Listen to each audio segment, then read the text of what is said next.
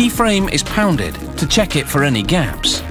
The gaps are smoothed out and bits of wood are shaved off with a strip of sandpaper attached to a handle.